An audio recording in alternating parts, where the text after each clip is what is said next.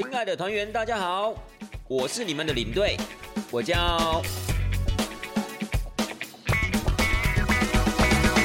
各位听众朋友们，大家好，欢迎收听带团这档事儿，我是领队。今天呢是七月十二号，那么明天呢就是微解封的第一天了。那明天微解封之后呢，相信很多人就有机会啊，可以去走走啊，散散心啊，因为。之前在三级警戒的时候，还没有微解封的时候，大家如果要出去走走的话，你不觉得感觉好像就很有罪恶感吗？又或者是说，好啦，你真的克服自己的罪恶感，到了外面之后，你还是会觉得好像大家都在看你，说，哎，为什么你们会到这个地方来走啊？为什么在那看？因为你们一看就知道不是当地人，所以我觉得这种感觉啊，其实是很难受的啦。就是其实一颗心是很想要出去的，但是好像又没有什么正当的理由可以出去。那么现在微解封啦，那很多的地方呢，慢慢就对外开放。所以我觉得啊，大家就比较自然的，或是比较轻松的，可以到户外去走走看看。其实我觉得这样也好啦，因为其实我觉得就把口罩戴好，然后你到那些空旷地方，当然尽量还是要保持所谓的社交距离。所以我基本觉得，只要你不要就是到什么餐厅吃饭啊，或者把口罩摘下来聊天讲话，我相信这个疫情慢慢是可以控制住的啦。所以我觉得微解封啊，还是有它的一个必要性。因为毕竟两个月下来，其实大家也真的很辛苦，大家也都必须要就是在尽可能的待在家里面不出门，所以我觉得这样的心情啊，其实是不好受的。那也因为大家接下来就可以出门啦，所以我领队我这个地方啊，今天想要分享的主题啊，就是一个台湾很知名的一个景点。那么这个景点我为什么特别想把它拿出来讲呢？因为也很特殊，因为。正常来讲，说可能真的要讲话，大概是讲欧洲的景点嘛，对不对？因为欧洲景点这么多，那当然可能欧洲景点又具有历史性，又有它的建筑的一个丰富性，或甚至它的宗教文化艺术又这么的悠久，感觉要讲啊，应该是要讲欧洲的景点。但是我在想说，反正微解封之后，大家应该还短时间没有办法出国了，所以呢，可能还是先讲国内的，会不会比较建设性？那刚好呢，领队我在去年开始在带国内团的时候，其实陆陆续续去到几个地方。不管是大自然的景区也好，或是具有历史性的一些古迹的景区也好，其实我觉得有几个点呢，真的是大出我意料之外。就是我没有想到台湾啊，还具有这么精彩的一个景点。就是说，其实我们有时候以我们的一个带团经验啊，在欧洲地区其实真的看的蛮多的。就是以欧洲地区它的历史性来讲，或者它整个文化的丰富性来讲，台湾我们说一句老实话，本身就不是站在同一个起跑点出发的，所以台湾的。的一个景区的可看性啊，相对的比较没有人家这么精彩，比较啦，哦比较。但是呢，我从去年开始在国内旅游的时候，去到了一些点，我个人觉得哇，有些点啊，其实真的论文化、论它的一个可看性、论精彩程度，其实事实上真的不输给那些欧洲的历史建筑物诶。哦，所以这样讲好像有一点点的就已经透露了一些讯息出来哦。对了，没错，我今天要讲的其实就是一个历史景区，其实就是有点类似古迹这样的一个景区。好了，公布答案啦，就是台中雾峰的雾峰林家宫保地园区。哦，感觉有点饶舌，有点长。那你对我不知道，各位听众朋友们，你们之前有没有去过？哦，生活是你们有没有听过？但我相信以这个景区的一个知名程度，相信应该有少部分人应该有去过了。那我会觉得这个景区很精彩的原因，就是因为呃，本身呢，它这个雾峰林家就很有故事性，很有历史性，然后又加上这个所谓的景区，它的维持非常非常好。因为其实我觉得要讲到一个很重点，就是这种所谓的古迹的维护跟修护啊，它必须要修旧如旧了，就是。一般来讲，它就是要用比较老式的手法去维持这个老式的一个面貌。就是我们不能说，哦，它是旧的东西，但我们在修的时候把它修的跟新的一样，那就失去它在历史上的一个意义了。所以，我觉得以宫保地这个历史园区，其实他们当时大概花了六七年的时间，也花了很大一笔经费，最主要就是希望它可以恢复到旧时的模样。但是呢，也尽可能的用旧有的这些素材，或是。因为他没有经过九二一大地震的洗礼嘛，所以其实他之所以要修复，就是因为他在九二一大地震的过程中，就是毁损的太严重了。少部分呢，百达到百分之六十到百分之八十这样子一个一个毁坏的程度，甚至还有很多啊是全毁的情况。所以当时花了时间跟金钱要把它修复，所以尽可能把一些就是掉到地上的这些所谓的素材啊、木材啊，尽可能能恢复的我们就恢复，然后也适度的把它做一些清理跟整理，让它呢可以看起来新，但它却是旧的东西。好，不是说说看看起来很新，就是因为它本来就是把它就建成新的，就不是，它是旧的东西，经过清理跟整理之后，它变得很新的样子。就是说，简单来讲，就是让你看得比较清楚。所以，我个人觉得，就是说，不管是建筑物群、建筑物、建筑群本身，然后又加上他这个家族在整个台湾近代历史的一个定位，以及它本身历史性跟故事性，我觉得这两相的柔合之下，导致了这个历史景区有它其极为重要的价值。这是我个人的认为啦。那当然，我们刚刚提到所谓的震撼的部分，最主要就是里面有其中一个建筑群叫做大花厅。哇，我跟你讲。那其实看到时候真的是一种感动，因为其实，在台湾的以台湾的地区来讲啊，像这种三合院、四合院的这种宅地，这种地方士绅啊，或达官贵人这种宅地，其实不在少数啦。这种这些古迹不在少数，但事实上，你真的要看到一个不一样的，或是看到这种所谓复原之后的情况非常良好的那种建筑群来讲啊，其实很少。尤其这个大花厅啊，就当时雾峰林家这个戏台，我个人跟大家说，跟各位听众朋友保证，你。你绝对不会失望，而且你一定要去看一下这个戏台，因为一般来讲，那种所谓的护龙式的建筑，又或是三合院、四合院，其实我们有时候看的算看多了啦。但是这种戏台啊，这种保存的完整度啊，或者说它整个在整个历史定位的一个代表性，绝对是台湾首屈一指、硕果仅存。所以我个人认为，以震撼的角度来讲，反倒不是那些所谓的四合院、三合院的那种所谓的五进啊、三进啊或五落三落那样的一个建筑形态，反而让我惊艳的是它的大花厅。但是当然，这是其中的一个所谓的重点。可是结合了其他的这些院落呢，把它整个凑在一起呢，我个人觉得是非常非常非常的精彩。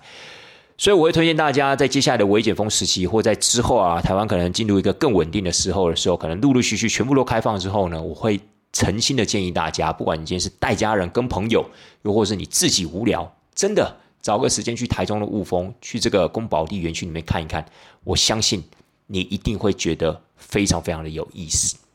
好吧，但是今天因为要介绍的关系，还是要稍微的跟大家讲一下，就是有关于这个雾峰林家的一个背景啦。也希望大家可以透过今天的主题，就对这个宫保地园区啊有一定的了解。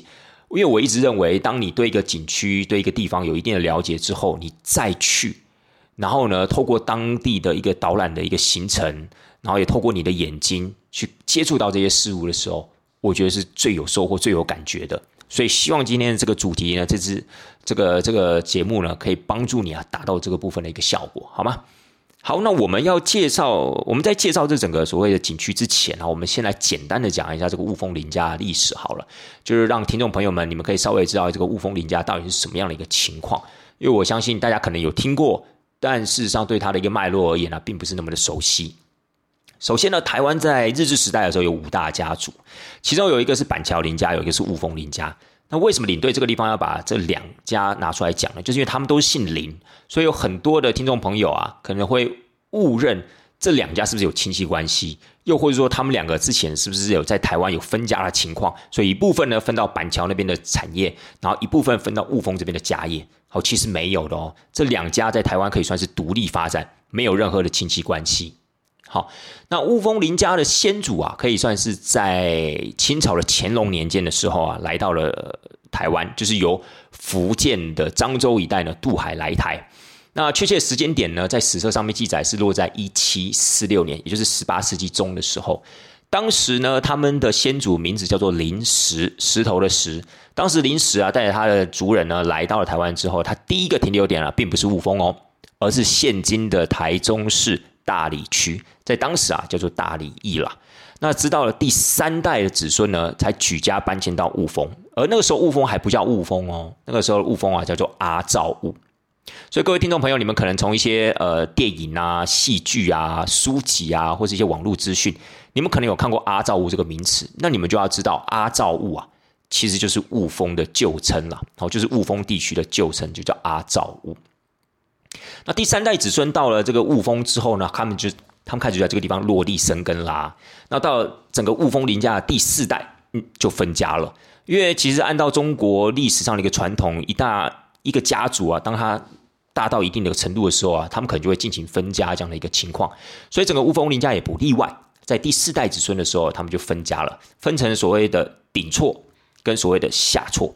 那我们今天要讲的故事啊，就是有关于这个雾峰林家宫保地园区啊，其实它最主要还是 focus 在下错的脉络。哦，还是 focus 在下错的脉络。那下错里面就出了两个很有名的人啊，就是一对兄弟，一个叫林文茶，一个叫林文明，他们都是属于雾峰林家的第五代子孙。也就是分家之后的第二代，好下错的第二代，就是林文茶跟林文明。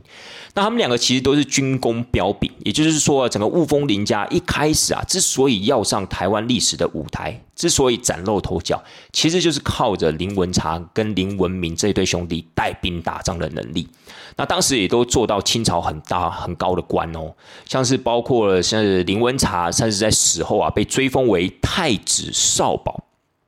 所以这已经是官至一品了。那么这间接也就说明了为什么我们刚刚提到所谓的宫保地，宫保地是什么意思？宫保地啊，指的就是太子少保的宅地。讲白话一点，就是这个样子了，就是林文茶居住的地方。但是林文茶是官至官拜太子少保嘛，所以他住的地方就把它取名叫宫保地。所以宫保地的由来啊，是这个样子的，是根据林文茶在死后所追封的这个官名啊，而取名叫宫保地。那他的弟弟呢，林文明呢，也不遑多让哦，在在世的时候就已经官至二品，也是台湾副将这样子的一个职位了。所以呢，这一对兄弟呢，靠着他们擅长于带兵打仗这样一个情况，而且当时报效朝廷，为朝廷啊平了很多的乱，包括一开始的台湾的小刀会之乱啊，后来太平天国的一个。的一个的的征伐，还包括就是台湾啊三大民乱之一的代朝村之乱。其实啊，在这几场战役里面啊，或多或少都有这一对兄弟这样子的一个影子。所以这对兄弟呢，也可以算是把当时雾峰林家的名气跟声望啊，可以带到了最高点。可是呢，这一对兄弟其实他们的下场，说实在话也没有非常的好了。就是像林文茶哥哥林文茶呢，其实是在一八六四年的时候死于。当时对抗太平天国的余孽的一场战役里面呢，兵败被杀，而那场战役呢，就是知名的万松关之役。那弟弟呢，他的死呢，更是当时台湾地区的一大悬案。弟弟林文敏呢，是在一八七零年的时候死在彰化一带的彰化县县衙。那时候呢，他只身进入县衙之后呢，被冠以了叛乱之名，而当下立刻遭到斩杀。所以呢，这一对兄弟虽然说把整个雾峰林家的名声呢带了起来，但事实上，整个雾峰林家第一波的高潮也算是从他们这两兄弟开始慢慢的衰退。那后来林文茶的儿子，也就是当时乌峰林代呃乌峰林家的第六代子孙啊，叫做林朝栋，是林文茶的儿子。那么林朝栋其实他并没有因为父亲跟叔叔的关系。而引以为戒，然后就开始说：哇，我的父亲跟我的叔叔都是带兵打仗这一行，但是下场都如此的凄惨，所以那我也不要再怎么样，不要再从事这个所谓的带兵打仗的工作了。也就是说，不要再跟官府啊打交道。他倒也没有如此引以为戒，因为事实上他能做的也就是带兵打仗，因为他身上流了他父亲武官的这样的一个血，所以他能做的、喜欢做的，也就是带兵打仗一途。但事实上呢，他的情况呢，算是比较好。因为在中法战争期间呢，其实他也是带兵攻打，就带兵对抗所谓的法国人。那么这样的一个战功的一个表现呢，受到了后来台湾第一个巡抚啊刘铭传的一个注意。那后来也提到，就是受到了刘铭传的一个赏识跟提拔，最后甚至啊也做到了台湾中部地区福垦局局长这样的一个职位。所以事实上呢，林朝栋啊，这第六代的子孙啊，可以算是把整个雾峰林家的气势啊跟名声啊，又再次带了起来。所以可以算是中心的雾峰林家当时的一个声望。那比较可惜的是，当时的林朝栋后来在一八九五年，因为当时的台湾已经被五关呃马关条约啊，就是要准备割让给日本。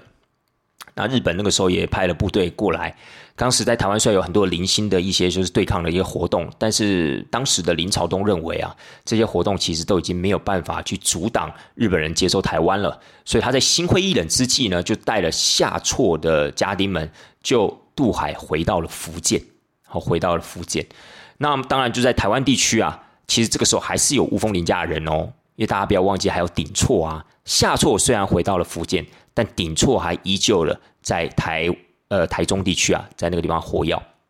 尤其是以后来我们知名的台湾议会之父林献堂，那么林献堂他本身呢，就是属于顶错下面的子孙。那也就是说，当所谓的林朝栋举家带领所谓的下错的一些家丁回到了福建之后，台湾地区啊，开始就是由顶错，也就是雾峰林家开始由顶错呢来掌握，就是台湾地区这个地方的活动，尤其是以林献堂为首。那么，可能很多人就问说：哇，那这样子下错的人由林朝栋带回了福建之后，下错接下来的发展呢？下错其实后来林朝栋的儿子叫做所谓林祖密。其实他当时啊，也是继承了父呃父辈跟呃爷辈这样子的一个武将的一个协议，因为他后来也是协助国父孙中山先生的革命，甚至呢也跟着国父孙中山先生呢讨伐当时袁世凯，所以一样在军功上面非常非常的彪炳。但从林祖密之后，少部分的人呢，就是应该讲说，大部分的人就留在中国大陆发展了，那少部分呢有再继续回到台湾。所以呢，下错的接下来的发展呢，大概就是朝向这样的一个方向了。那讲述完了这个简单雾峰林家的一个故事之后，稍微大家就是听众朋友们都有一些的概念，我们就可以稍微的回到这个景区，因为想要说跟大家就是讲述一下这个景区有什么特别之处，或是有没有什么直接推荐呃值得推荐给大家的活动。回到了这个景区呢，我们刚刚讲这个雾峰林家的宫保地园区啊，大家听到这个园区就知道，它绝对不是只有一栋建筑而已，它是由好几个建筑群所结合在一起的历史纪念园区。那么在这个园区里面，其实主要分成了四大建筑群。第一个是草厝，好厝呢，当然就是一样，就是刚才古厝、老厝的厝嘛。草厝呢，其实是雾峰林家搬到了雾峰之后，他们的 key 给主了。就是最早所居住的这样的一个位置，所以是草厝。然后再来的话，就是所谓的宫保地，就是我们刚刚提到的林文茶最后死掉之后呢，追封为太子少保，他住的地方现在就称之为叫宫保地。以及还有一个就是后来啊，由林朝栋所新建的戏台，我们称之为大花厅，建于一八九零年到一八九四年，花了四年的时间。盖出了这个戏台，其实最主要供自家人看戏，也可以招待一些宾客啊来到他们家去看戏。所以这个大花厅呢是第三个建筑群，第四个建筑群，也就是我们刚刚特别提到的林文茶的弟弟林文明所居住的地方，在现在呢叫做将军府。所以这个所谓的纪念园区呢，就由草厝、宫保地、大花厅还有将军府这四个建筑群集合在一起。但是当然，大家可能就慢慢的就了解哦，那这样子这个园区里面感觉就只有下错的脉络所建的这些房子喽，其实是没有错的。但事实上，在整个雾峰地区，事实上也就是在整个宫保地园区的附近啊，其实你就可以看到那些顶错有顶错子孙所建筑出来的建筑群，其实现在也是存在着，但是它并没有对外开放。所以现在的园区里面对外开放了，就只有下错脉络所盖出的这些房子。但光这一部分呢，其实就非常非常的精彩了。那我领队这边会非常的建议，就是大家之后如果真的有机会，或是你曾经有去过但没有参过、没有参加过导览行程的，我会建议大家一定要再去一次，或是没有去过的人，你们去的时候一定要参加这个导览行程。当然，这个导览行程目前在未解封的时期，我上网查了一下，好像还没有对外开放了。所以真的是这样的话，我会建议大家，是不是在他有导览服务这样之后啊，就是有导览服务之后呢，再去，我觉得比较值得。因为说实在话，其实它的票价也不便宜，就一张票成人票大概要两百五十块。以一般这种历史景区的票价来讲啊，就一般台湾地区的这种历史景区票价算是高的了。但是我个人真的觉得它的可看性很高。可是我会希望这个前提之下是你要去参加他的一个导览服务。我觉得他的导览老师都还蛮专业的，而且他的导览时间呢，大概有长达一个小时到七十分钟，所以不是那种二十分钟、三十分钟那种随便讲一讲的导览，而真的是有所谓的脉络，是有组织性的导览。而且我觉得这种历史景区的建筑物啊，就是一定要透过导览啊，然后搭配你眼睛所看到那些建筑、建筑群啊，两者结合之下，你才会有那种所谓的自入性，你才会有那种所谓的那种感觉，才会特别的深刻。哦，这是我个人认为。那我们刚才讲到这个大花厅，其实是可以样，可以算是我在整个呃导览行程里面最喜欢的一个停留点。因为这个大花厅呢，其实是建于一八九零年到一八九四年，当时本身就是做一个戏台使用。那这个戏台呢，其实它福州式的这样的一个屋檐啊，还包括它的在藻井部分的这个芙蓉的一个雕刻，我觉得非常非常的精彩。我相信。在台湾地区，你很少会见到保存这么完整，而且又这么具有故事性、历史性的这种呃戏台。我觉得，当我看到的时候，真的很像那种电影里面会出现的场景。但是你又知道，这其实不是因为拍电影而刻意搭出来的，而是这是真真切切在历史上所保留下来的建筑物。当然，我们必须要回头说一句，就是说，在九二一大地震的时期，据说啊，这个戏台啊，这个大花厅啊。将近百分之一百全毁，可全毁的过程中，它还是有遗留一些，就是一些破坏掉、损坏掉的一些木料，它还是尽可能的在恢复的过程中，把它怎么样，把它使用上去。所以看到的东西不完完全全是最新的。那纵使在新的部分，它也是用一些比较古老的功法把它重新打造起来。所以我觉得它那样的一个复古感，以及它的故事感，其实我觉得还是非常非常的足够。所以，当你站在那个中庭看着眼前的戏台的时候，你真的会觉得，仿佛那个音乐声就从你的耳朵旁边开始响起，然后那些戏班子准备要上场表演的那种感动。哦，我真的觉得很少会有这样的一个一个体验呢，就是在台湾地区。所以我个人真的认为是说，这个所谓的宫保地园区啊，就光光这个戏台，我觉得你就真的应该要走一趟了。我不管你说。各位听众朋友，你们今天对历史啊是有没有兴趣，或对有这种五大家族的故事啊有没有兴趣？但是光这个所谓的戏台啊，这个景点、这个建筑物啊，真的就值得你专程开车前往。我们常说米其林三星啊，可能是值得专车开车前往。那我觉得，那这个大戏台啊，这个所谓的大花厅啊，真的就可以说米其林三星的景点，值得专门开车前往。所以当然就是导演老师在呃大花厅那个地方有花了很多的时间的琢磨，稍微跟大家推演一下，哎，当时的观众坐在哪里呀？还有乐队坐在哪里呀？然后这个大花厅啊，其实当时是愉悦体制啊，如果啊被皇帝发现是要砍头的，因为那个时候其实他盖了这个戏台啊，已经超越了他的一个理智的啦，就是说你已经不是你这个层级可以使用的戏台，不是你这个层级可以盖的戏台。但是因为台湾天高皇帝远嘛，所以皇帝管不到那么多，也看不到，所以就让它存在下来了。所以我真的觉得很难得啦，就是说，不管今天是在当时被皇帝看到，然后把它给拆掉，或是在九二一大地震的时候震垮，然后决定呢不再使用这些旧材把它盖起来，我真的觉得历史上就是一个偶然。如果如果不是这么多偶然凑在一起，或许我们现在已经没有办法看到这么精彩的一个戏台的一个建筑。所以。哦，我看一下时间，哇，已经二十三分钟了。不好意思，我想本期的节目差不多要盖，差不多就应该告一段落了。我虽然说没有办法讲的太明白，但是我还是希望就是说很多事情